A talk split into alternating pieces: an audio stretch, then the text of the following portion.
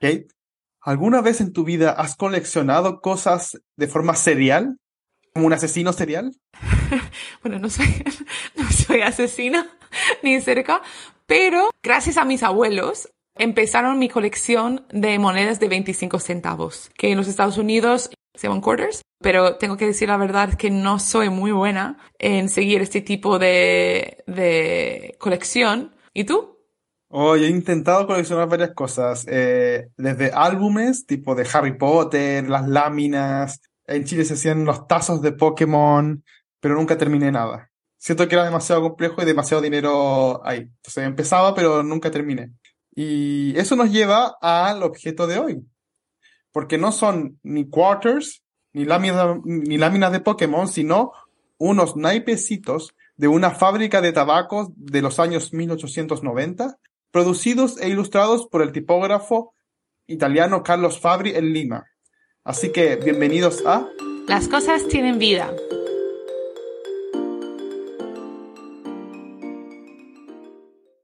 Este es un podcast semanal en el que hablamos sobre un objeto histórico con el investigador que lo estudia. Y esta semana tenemos la suerte de contar con Daen Palma Use. Diane Palma es candidato a doctor en Historia del Arte por University College of London. Y en sus investigaciones analiza las representaciones efímeras en formato de bolsillo, como cartas, cartillas e ilustraciones, de diferentes situaciones y normas en la Lima decimonónica, desde aspectos religiosos hasta identitarios y de género. Bienvenido, Diane. Bienvenido, Diane. Hola, muchas gracias. Siempre partimos nuestro podcast con una, que una pregunta clásica. ¿Cómo describirías estos naipes? Bueno, yo elegí una baraja de cartas de tabaco, también se, llaman naipecitos, y son 48 cartas pequeñas, muy chiquititas, entonces nada más miden como 35 milímetros por 55 eh, milímetros, muy pequeñas de, de papel fino, y fueron como un objeto de papel producido por cromolitografía en color y lo pusieron dentro de los paquetes de cigarrillos, las fábricas de tabaco, para que las personas las puedan eh, colectar y también eh, leer como bromas, como, como chismes y como algo para entretenimiento también. ¿Por qué una fábrica de, de tabaco quería hacer cartas? Bueno, es que creo que en los Estados Unidos y Europa había muchos de, de ese tipo de cartas de, también de compañías de chocolate en Barcelona, por ejemplo, y otras fábricas, pero los de tabaco creo que son los más conocidos. Entonces, esos también son, son eh, las cartas que conocemos en, en el contexto de Lima, en Perú. Habían un montón de, de fábricas de tabaco en Lima en el siglo XIX. Y por eso creo que, que, es un ejemplo muy, muy común que todo el mundo conocía y ahora ya no conoce porque hay pocas personas que hablan sobre esas cartas, esos objetos efímeros de, papel en el siglo XIX en Latinoamérica o en, en, Perú. ¿Y cómo se conservan estos, estos artículos? Porque tú recién lo dijiste, son efímeros, que no son de larga durabilidad como un retrato o a lo mejor piezas de juego mucho más elaboradas con otros materiales. ¿Cómo, cómo se conservan? Es muy difícil encontrarlas porque, como, como dices, es un, un papel muy, muy efímero y uh, no es un papel como para una obra de arte que se ponen en, en, un, en un álbum o algo, sino es una carta muy pequeña que puedes sacar del, del um, paquete de tabaco, de cigarrillos, y leer la carta y tirarla después, pero también tiene el sentido de, sentido de colectarlas porque tienen números y, por ejemplo, esas cartas tienen la baraja española de naipes en un formato de miniatura en el motivo también. Entonces hay 48 cartas y es posible colectarlas. Yo las encontré, bueno, yo las encontré no todas, sino nada más 23 cartas y nada más encontré fotografías de las cartas con un colector que vive en, en España que se llama Simon Winter y ya no tiene las cartas. Entonces, eh, las cartas eh, son en una colección eh, privada, diferente ahora. Y encontré las fotografías y me parecieron como muy interesantes por, por la técnica, por la cromolitografía y por el contenido. Y esta es una nueva técnica para nosotros y por eso, ¿pudieras explicar un poco mejor cómo se hace cromolitografía? Sí, claro que sí. Para la cromolitografía hay diferentes planchas y depende de, del caso individual cuántas planchas se usa. Pero en ese caso creo que hay eh, cinco planchas. Entonces hay planchas que se, se usaron como em, con colores diferentes. Entonces una plancha de color rojo, una de negro. Y negro normalmente es como se llama el keyframe. Entonces son imprimidos a la vez, pero a veces es difícil que todos se impriman encima del, del otro. Entonces a veces tienen como un color blur y eso se puede ver también en, la, en las cartas. Cuando hay una técnica muy elaborada de cromolitografía en um, Francia, por ejemplo, o en Barcelona, la técnica muy elaborada no muestra este como un, un blur, sino muestra el motivo eh, de manera muy clara, muy fina. Y en ese caso, porque fueron producidos por Fabri Hermanos en, en Lima, creo que no tenían la, la, técnica muy elaborada por las máquinas. Entonces es un poco menos fino. O vintage, uno diría ahora vintage. O artesanal. ¿Quién eran esta, estos hermanos Fabri? Y me interesan particularmente porque parece que son italianos y además el primer eh, impresor en Perú fue italiano en el siglo XVI, entonces es como a la vuelta a los, a los italianos impresores. ¿Quién era este personaje? Sí, es que Carlos Fabri y su hermano fueron a, Lima para vivir y trabajar como artistas también. Tenían una, una imprenta en Lima. En, Lima no había esas técnicas, estas máquinas, entonces um, fue, fue como un, una oportunidad. Y creo que es comparable a los fotógrafos que, que fueron a a muchos, uh, muchos países en Latinoamérica en el siglo XIX, de Francia, de Alemania y, y otros lugares, porque podían llevar sus cámaras y no tenían las, las, las, cámaras ni las técnicas fotográficas en, en, Lima en ese tiempo o en otros países en Latinoamérica.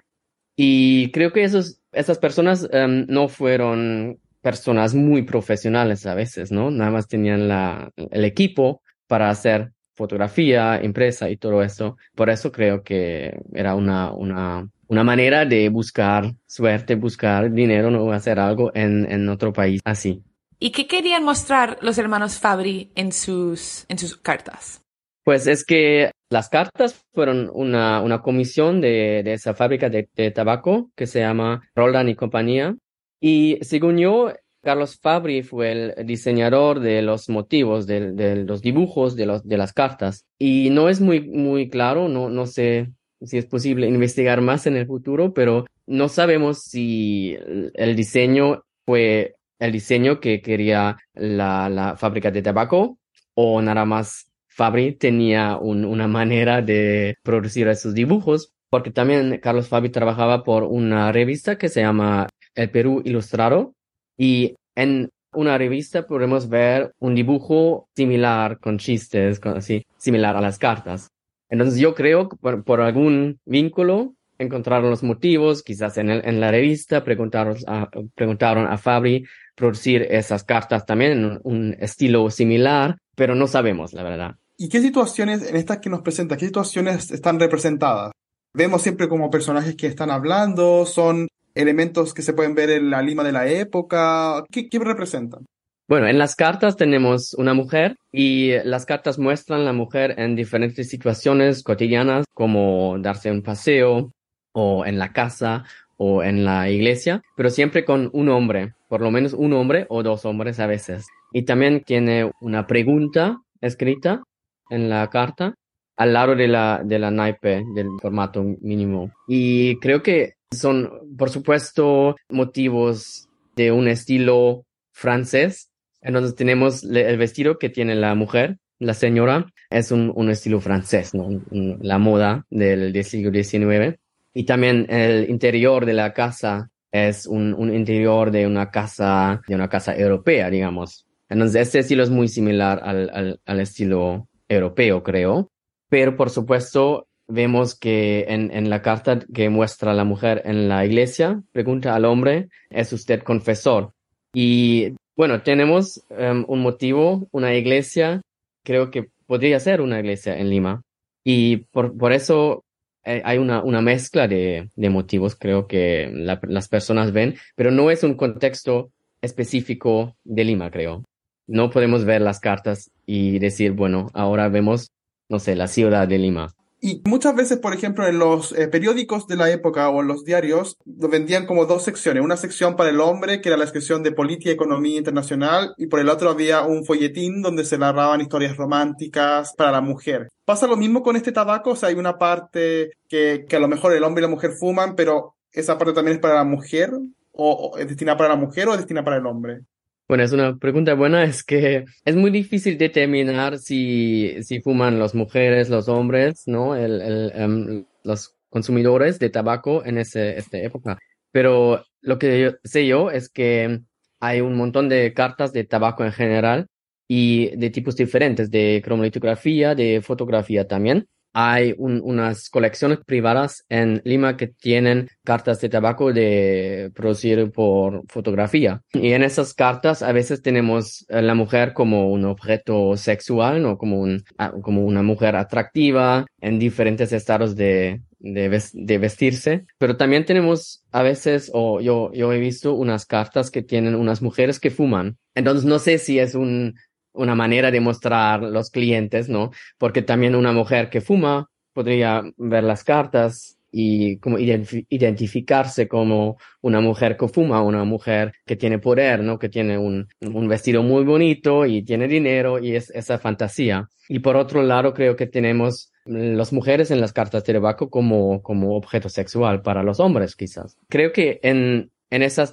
estas cartas, esos naipecitos de, de Carlos Fabri, tenemos una narrativa que, que es posible identificarse como hombre o mujer con la narrativa, porque es preguntas, respuestas y una forma de interactuar con las cartas como consumidor de tabaco, jugar con las cartas, leer las cartas o con, con tres personas como estamos ahora juntos los tres, podríamos leer las cartas y preguntar las preguntas a, a ti, Kate, o a José, ¿no? Sí. Para interactuar y para reír o no sé qué. Yo quería saber un poco cómo, sobre tu experiencia de trabajar con esta, esta baraja, porque tú has dicho desde el principio que no tienes todas las 48, ¿no? Tienes 23, si no me equivoco. Pero también eso es un poco como el coleccionista, que a lo mejor en esta época no consiguió nunca tener todos porque tenía mala suerte y siempre, no sé, tiró siempre a esta mujer de paseo, ¿no? Diciendo, ah, maldita mujer de paseo otra vez. Y por eso quería saber cómo, cómo lo has trabajado y cómo trabajas con este tipo de falta de cartas. Es una cosa muy difícil porque como historiador de arte me, me, encanta ver los objetos en persona, ¿no? Entonces, eh, la primera vez cuando yo vi las fotografías de, de, las, de las cartas, de los, los naipecitos, no me, no me fijé uh, que son muy pequeños y no pesan casi nada. Entonces sí ten, teníamos 23 en la colección del Simon Winter, pero creo que nada más, nada más teníamos 19 cartas para empezar. Y después yo estaba preguntando, hay que hay más fotografías, no sé, que, que tiene más en, la, en, su computadora. Y si tenía, después de preguntar otra vez, otra vez, otra vez, me dijo, ay, sí, tienes razón, que tengo más. Y entonces eso encendió en mí las ganas de coleccionar también o buscar más, por supuesto. Y a veces es posible buscar por internet, buscar por eBay o otros sitios de web que venden y también para, para preguntar a otras personas, para preguntar coleccionistas si tienen algo de ese tipo, ¿no? Entonces, la última vez cuando yo fui a Lima, estaba yo buscando por todos lados en, los, um, en las tiendas que tienen libros y es muy interesante porque muchas veces las personas me dijeron, por, pero ¿por qué estás buscando esas cosas? ¿No? ¿Por qué? A veces dicen que no vale nada, que no, no tienen y, y a veces unos me dijeron, bueno, hace 20 años yo tenía algunos, ¿no? En mi, en mi casa, no sé, pero ahora ya no sé.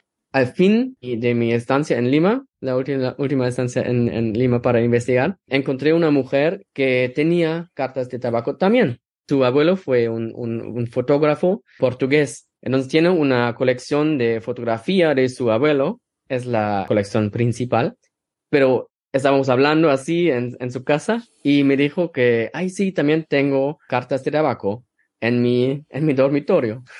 Entonces ahí encontré más cartas de esa baraja, también. Fue la primera vez que pude tocar las cartas y esas cartas fueron como cortados. Entonces no es la, la carta entera, sino sin la baraja, sin la baraja española. Entonces no se puede ver la, carta entera, pero se puede ver el motivo o los motivos con la, con la señora y el hombre y las preguntas nada más. Sí, tienes razón. Entonces, todo eso enseñó en mí las ganas de coleccionar más. y um, también antes de este podcast estaba pensando yo que, a ver, que algún día voy a tener todas las cartas o por lo menos imágenes de las cartas para saber qué tienen. Es súper interesante porque esto es como los Horcrux de Voldemort, como buscando la... Puedes dejar tu alma en, 40, en 25, 23 cartas distintas. y porque si, llegar hasta el dormitorio de una persona, nosotros con Kate siempre llegamos al archivo, pero nunca nos entramos al dormitorio de una persona a un cuarto a buscar, ¿cierto? Un, un elemento específico histórico, digamos. Para mí es muy diferente ah, trabajar con, con este material porque en el archivo, en museos, en los, las colecciones, es mucho más, más formal, ¿no? Porque tenemos las, los guantes, tenemos que poner los datos en, en, en, en el papel y todos los nombres pasaporte y todo eso. Y no, no existe eso con, con este material la mayoría del tiempo. Entonces es una forma muy diferente de encontrarlas, de trabajar con, con este material. Y también que, que, en Lima no hay museos que tienen cartas de tabaco de este tipo. Siempre en este podcast hablamos sobre las múltiples vidas de, un objeto y nos falta un aspecto de su vida que es muy importante. ¿Cómo se jugaban estas cartas? ¿Sabes cuáles eran los juegos más utilizados en la Lima del siglo XIX? como para entender cómo, cómo lo utilizaron estas personas, estos fumadores de tabaco? Es interesante porque yo pensé que en Lima todavía usan la baraja española, pero la mayoría de las personas no, no las conocen, entonces usan la, baraja eh, francesa, que es diferente. En el siglo XIX hay algunos, algunos libros, algunos artículos que hablan sobre otros juegos de, por ejemplo, de damas, pero no, no existen naipes. Entonces hay que buscar más, creo, porque me imagino que algunas personas que escribieron, no sé, en cartas o en, en sus diarios, qué juegos jugaban. Pero de todos modos, también la baraja española tiene el vínculo con las cartas de tarot, ¿no? Entonces sí es posible también leer los motivos de la señora y el señor y quizás pensar un poco en esto también. Ah, eso es súper interesante. Por eso, puesto que todas las cartas tenían su propia pregunta, ahora te vamos a dar una pregunta trampa. Si tú pudieras preguntar algo a tu carta o esta baraja y te contestaría, ¿qué sería? Sería una pregunta sobre las personas que tocaron las cartas, creo. Para saber quién, quién tenía la carta en, en, en su paquete de, de cigarrillos. Y me interesa también si era una persona quería coleccionar las cartas o quizás una persona andando por la calle viendo otra persona fumando y tira la carta y otra persona toma la carta para coleccionar. Entonces no, para mí no, no es seguro que las personas que coleccionan las cartas son las que fuman el tabaco. Entonces eh, sí, por supuesto es posible, pero me, me encantaría hablar, preguntar la carta que me habla sobre las manos y sobre las personas que habían visto las cartas riendo o diciendo algo a otra persona sobre las cartas. Súper interesante, además que ah, tal vez pasaron por múltiples manos hasta el siglo, hasta el 2021, 23, ¿cierto?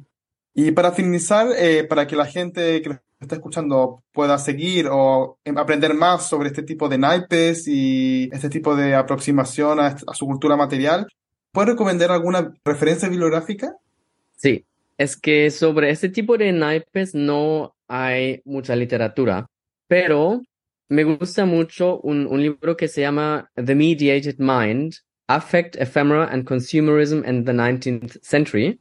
Es un libro de Susan Ziga y tiene un capítulo donde hablan sobre cartas de tabaco y también hay otro libro que se llama Color in the Age of Impressionism. Este es muy conocido de Laura Ann Calva y ella habla más sobre la técnica de cromolitografía en Francia.